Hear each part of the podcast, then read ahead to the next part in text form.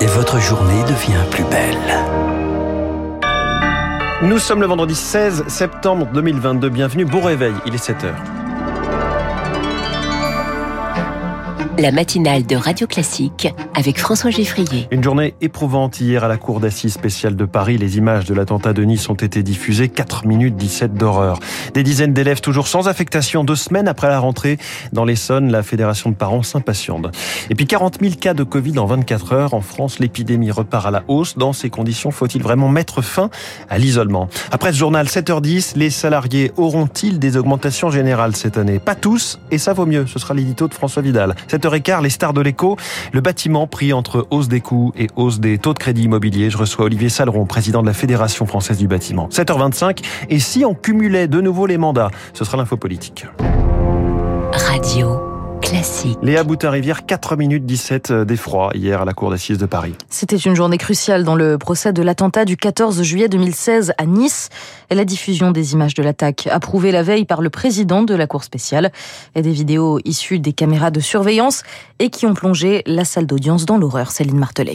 Oui, l'effroi lorsque les premiers extraits de la vidéosurveillance montrent le camion blanc s'avancer sur la promenade des Anglais avec une facilité déconcertante. En haut de l'image, il est inscrit 22h33, l'heure du début de l'attentat. Le 19 tonnes de Mohamed Lawesh Boulel fauche les premières victimes. Il ne va plus s'arrêter. Sur un autre extrait, le terroriste écrase un groupe de personnes, puis un autre et encore un autre. Le tout en quelques secondes. Dans la salle d'audience résonnent des cris, des sanglots, impossibles à étouffer. Plusieurs victimes décident alors de sortir. Sur l'écran géant déroulé derrière les magistrats, l'horreur, elle, continue à défiler. Le camion roule très vite et vise clairement un stand de friandises.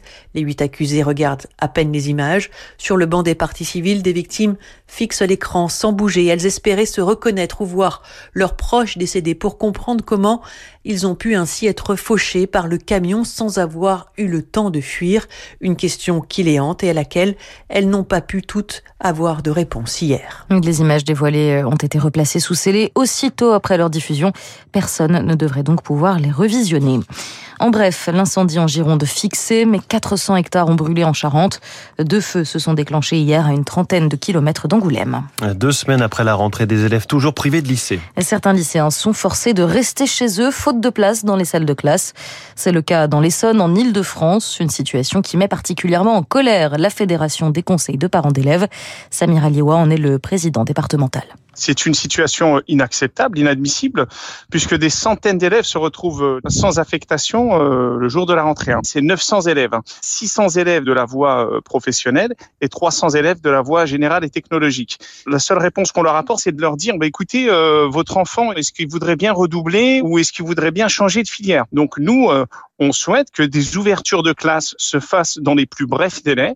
On se réserve effectivement le, le droit de poursuivre auprès du tribunal administratif services de l'État, car en France, le service public d'éducation est un droit en fait. C'est pour cette raison que mardi, la municipalité de Corbeil-Essonne s'est associée aux familles de 59 jeunes pour attaquer l'État devant le tribunal administratif. Radio Classique, il est 7h04. Une bataille autour de l'immigration aux États-Unis. Un scandale né lorsque des gouverneurs républicains ont décidé d'envoyer des migrants jusqu'à Washington pour dénoncer la politique de Joe Biden. Et l'exécutif a qualifié cette décision dompteuse et irresponsable.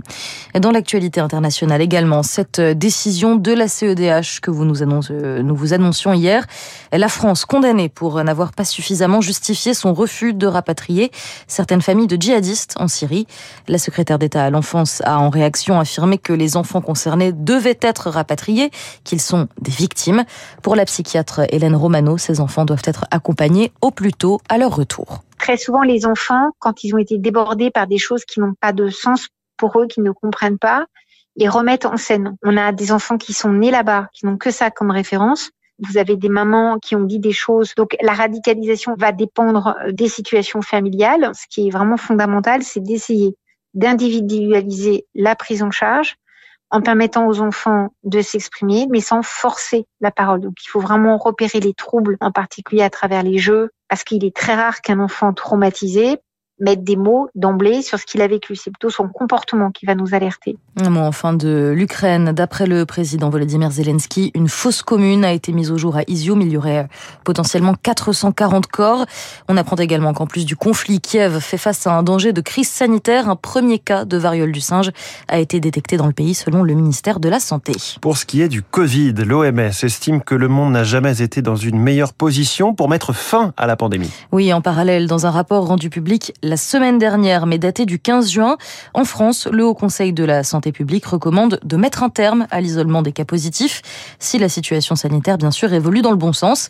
Sauf que face à une hausse de 56% des cas en une semaine, eh bien, les conditions ne sont pas vraiment réunies, selon le généticien Philippe Rogel du CHU de Lille. La question, c'est combien d'isolement? Alors, on s'aperçoit qu'on peut être contagieux moins ou plus de temps selon les personnes. Donc, à partir du moment où c'est très difficile de définir euh, la durée et que économiquement on veut que les gens reviennent au boulot, euh, on fait comme si euh, il n'y avait plus rien. Les maladies virales sont souvent pas anodines, à part peut-être les petits rhumes. Hein. Il y a un risque non négligeable de signes de fatigue, de douleur un peu partout, de, dépression qui va durer pendant des mois. Il y a des, des millions de personnes qui souffrent dans leur chair et dans leur tête d'avoir eu la Covid. Propos recueillis par Rémi Pfister. Et puis cette information pour finir.